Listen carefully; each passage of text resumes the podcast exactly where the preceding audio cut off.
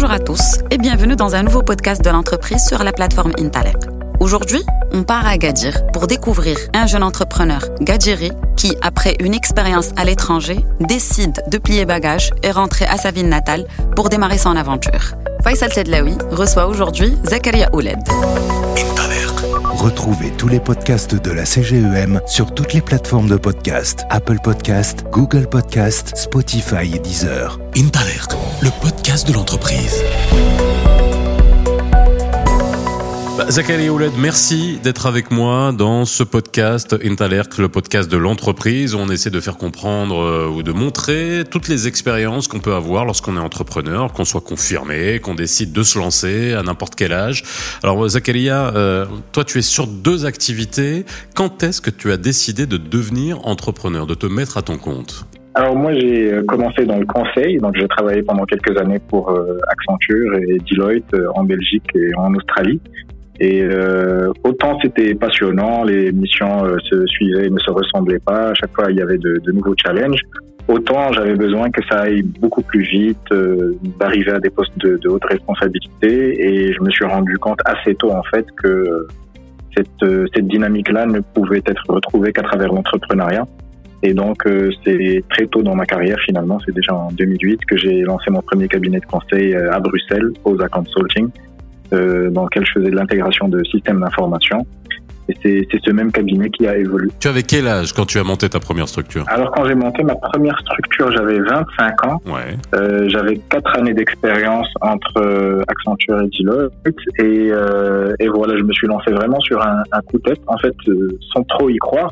Mais finalement, euh, le, le, parterre que j'avais avec mes, mes anciens employeurs était tellement bon que eux-mêmes m'ont convié à travailler avec eux directement dans une forme de sous-traitance. Et donc, c'est comme ça que on m'a mis le pied à l'étrier. Et euh, voilà. Et tu le regrettes très pas longues années plus tard, ça continue. Absolument pas du tout. Ce qui est intéressant, c'est alors tu, tu nous parles de ton expérience. Tu as commencé en Australie, en Belgique. On pourrait se dire que tu aurais pu rester là-bas. Tu as monté ton entreprise, mais tu décides.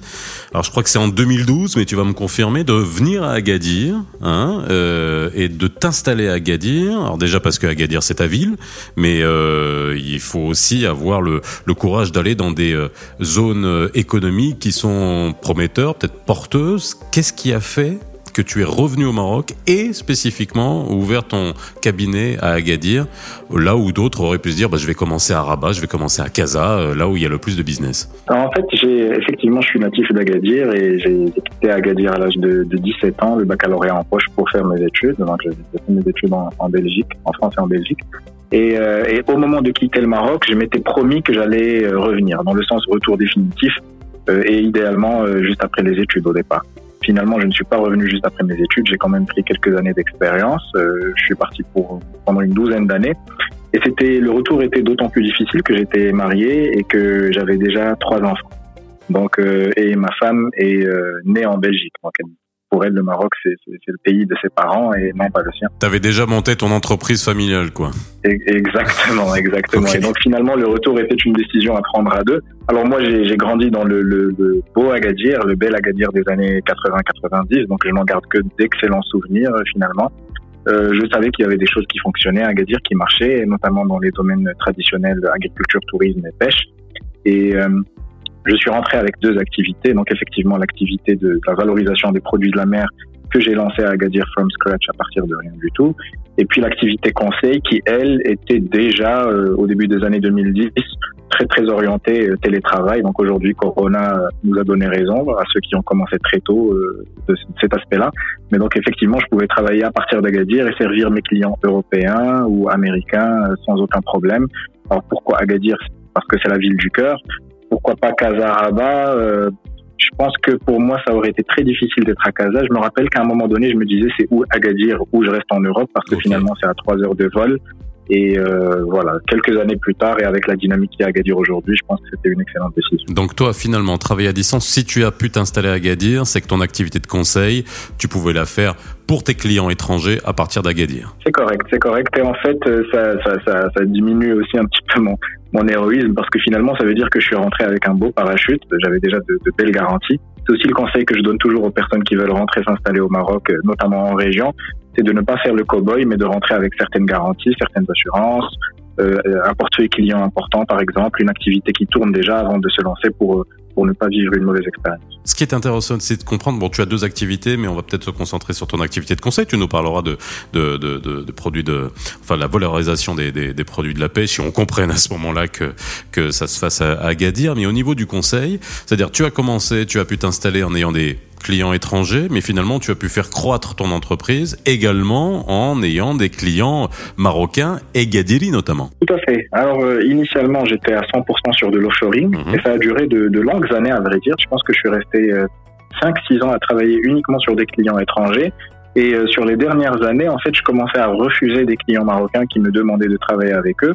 Je préférais les conseiller amicalement autour d'un café ou quelques petites réunions, mais sans me réveiller. Et puis à un moment, ben, Pourquoi? Parce que c'était pas c'était pas rentable. Il y avait pas de c'était pourquoi? Pourquoi Je cette pense que c'était sélection? largement psychologique parce qu'il Ah y avait ouais. toujours ces histoires de, de, de recouvrement, problèmes de recouvrement, euh, sérieux dans le travail, etc. Alors que j'étais face à des clients où ça tournait comme une horloge. Mhm. Mais finalement, je me suis rendu compte qu'il y a à boire et à manger dans le marché marocain et notamment en région. Et que finalement, on peut aussi être select et choisir les clients avec lesquels on travaille. Alors aujourd'hui, on a des clients euh, avec lesquels on a des relations excellentes. Ce sont même des partenariats stratégiques plus que des relations commerciales. Aucun problème de recouvrement, tout tourne très bien, les missions sont très rentables, les clients sont satisfaits.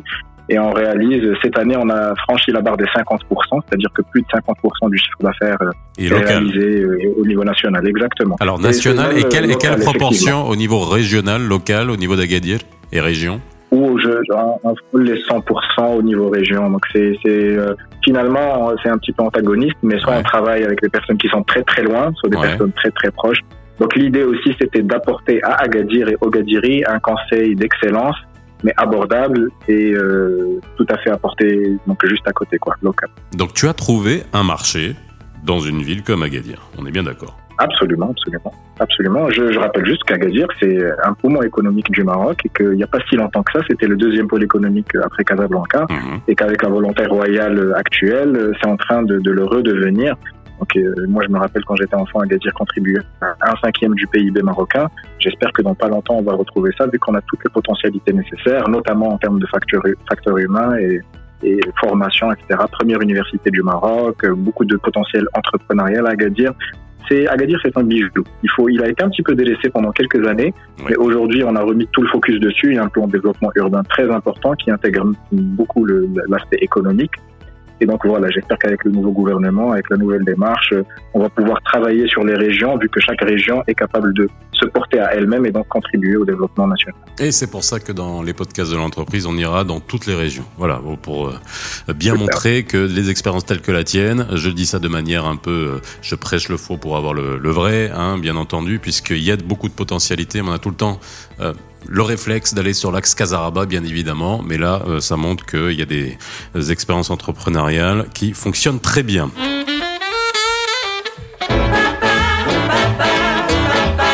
On va parler vrai dans ce podcast parce que l'idée c'est encore une fois de, de partager les succès, les échecs pour que euh, les les entrepreneurs, les futurs entrepreneurs, les jeunes qui veulent se lancer euh, dans l'entreprise, mais pas seulement les jeunes aussi, on peut se lancer à 40 ans, à 50 ans, créer son entreprise. Euh, toi, quels ont été les principaux, allez, on va pas dire freins, mais challenges ou difficultés que tu as dû euh, dépasser lorsque tu es venu t'installer au Maroc et particulièrement à Agadir euh, quand je suis venu m'installer au Maroc et particulièrement à Agadir, je suis venu avec une mentalité particulière. Moi, je suis parti gamin, hein, je suis parti à 17 ans et j'ai j'ai eu la chance de travailler dans des boîtes américaines depuis le début et avec des clients euh, soit américains, soit de très grandes multinationales, c'est-à-dire avec un, un esprit un petit peu à la Google. Mhm. En m'installant au Maroc, j'ai essayé de, de reproduire euh, le même schéma, vu que j'ai vu que c'était un schéma qui, qui fonctionnait bien. J'ai été confronté à différents challenges. Bon, le premier, c'était un challenge de formation des lauréats, c'est-à-dire que j'avais des personnes qui sortaient de, des écoles d'ingénieurs et des grandes écoles de commerce qui étaient excellentes en, en maths, par exemple, certaines matières un petit peu comme ça, mais finalement avec très peu de soft skills, de piètres euh, team players, un petit peu de difficultés en termes de gestion de projet, gestion de risque, etc. Donc, pas beaucoup d'esprit d'initiative. Donc, finalement, dans ma politique de recrutement, j'ai toujours cherché plus à avoir des cerveaux bien faits plutôt que de bons diplômes et de, de, Ouais. de, de grandes notes, on va dire. Donc ça, c'était un, un challenge. Un autre challenge avec mes clients, c'est le sous-encadrement. Alors on arrive, on analyse l'entreprise, on sait ce qui va pas. Par contre, pour mettre en place des solutions, il faut absolument avoir des équipes en interne. Alors, comment convaincre l'entrepreneur qu'il doit engager et payer les salaires qu'il faut pour avoir le potentiel qu'il faut? Parce que malheureusement, on a une énorme fuite des cerveaux premièrement entre Agadir et Casa et puis ensuite entre le Maroc et, l'étranger. Donc ça c'est un. c'est-à-dire que tu peux tu peux designer la meilleure stratégie, les meilleures tactiques possibles. Si tu as pas les généraux et les, les, commandants et les colonels pour les appliquer, ça sert à rien dans une entreprise. C'est ça que tu veux dire? Absolument, absolument, tout à fait. Euh, il y a peut-être deux ou trois autres challenges que, que je peux citer. Il y avait un challenge qui était lié aux aspects euh, opérationnels, donc notamment en termes de productivité, de rendement et de, de gestion de la qualité. Donc que ce soit à mon niveau dans mes affaires ou dans celles de mes clients, euh, nous sommes sur de l'intégration aujourd'hui. Par exemple, pour le côté valorisation des produits de la mer, moi je suis en aval, je suis l'usine qui exporte vers le supermarché, la grande surface européenne. Mais en amont, j'ai le, le, navire de pêche, j'ai le marailleur qui transporte le poisson, etc. Qui ne sont pas tous soumis euh, aux mêmes exigences en termes de qualité. Donc finalement, quand on reçoit de la matière en piètre qualité, c'est très difficile de, faire des miracles.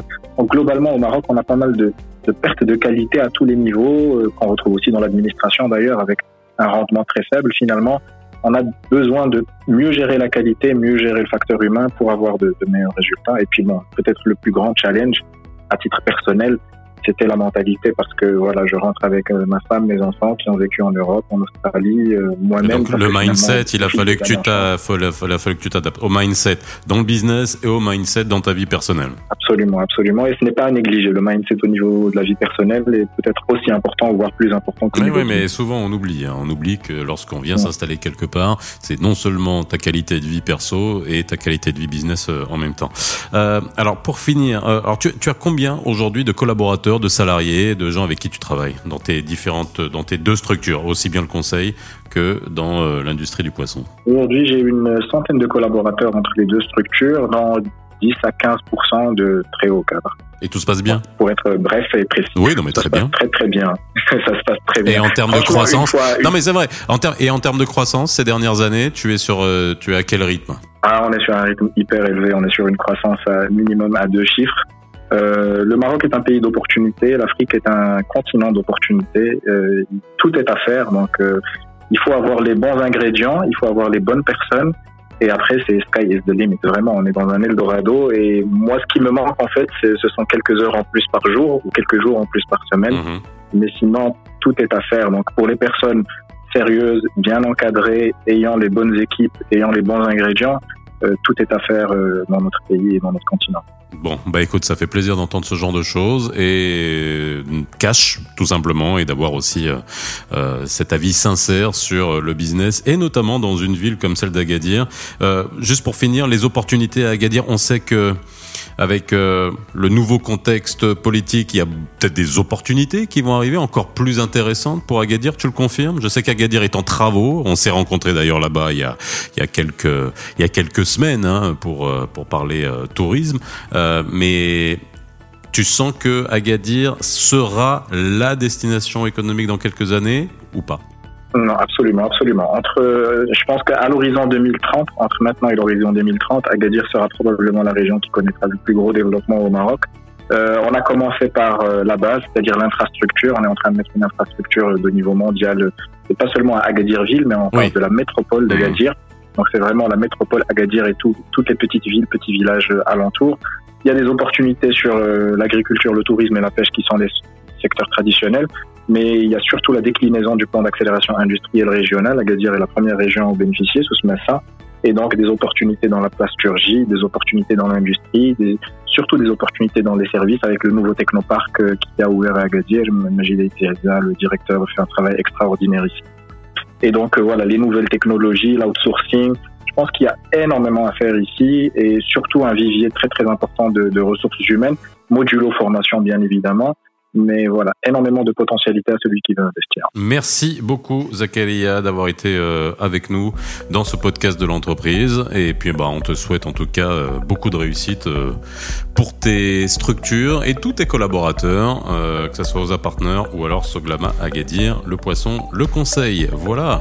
Merci beaucoup Faisal. Merci Zakaria et à très bientôt. Au revoir. Bye bye. C'était le podcast de l'entreprise depuis Agadir.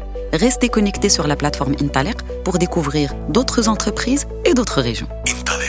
Retrouvez tous les podcasts de la CGEM sur toutes les plateformes de podcast Apple Podcast, Google Podcast, Spotify et Deezer. Intalert, le podcast